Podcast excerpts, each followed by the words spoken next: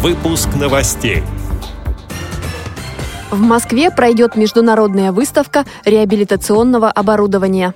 Развлекательное мероприятие в новогодние каникулы провели для детей в Грязинском филиале местной организации ВОЗ.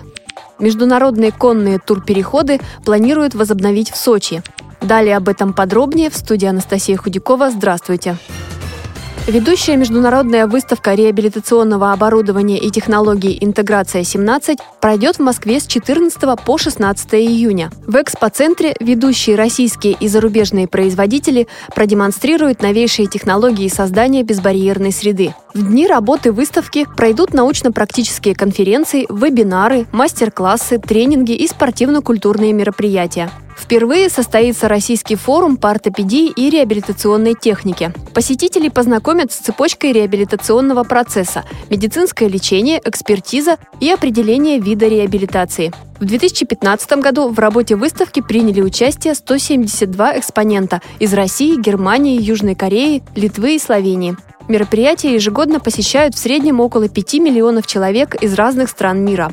Среди участников выставки – Всероссийское общество слепых – в 2016 году в рамках проекта «Интеграция» состоялся ежегодный спортивно-развлекательный праздник «Фитнес-день для людей с инвалидностью». Дополнительная информация о выставке «Интеграция-17 Москва» на сайте integration.ru.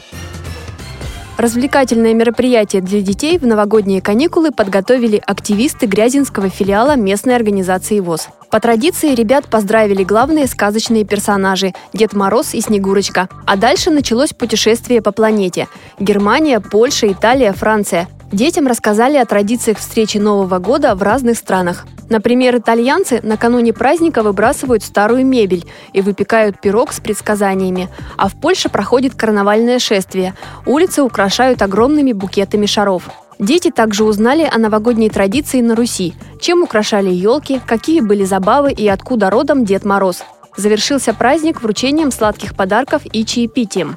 Стоит добавить, что это уже второе мероприятие в Грязинском филиале. Первое для взрослых состоялось накануне Нового года.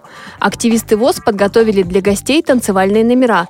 Не обошлось и без присутствия Бабы-Яги, которую надо было задобрить чтобы она позволила Деду Морозу и его внучке Снегурочке появиться на празднике. И здесь помогли зрители, которые отгадывали загадки и отвечали на вопросы сказочной гости. Благодарим за предоставленную информацию председателя молодежного совета Грязинского филиала местной организации ВОЗ Надежду Качанову. Центр МЧС в Сочи планирует возобновить конные турпереходы по перевалам. Например, такие как переход из Архиза в Красную Поляну. Об этом говорится на сайте «Комсомольской правды». В перспективе проведение различных туристических слетов, фестивалей и праздников. Будут открыты секции дрессировки и подготовки лошадей и собак, а также направления ипотерапии и канистерапии для детей-инвалидов.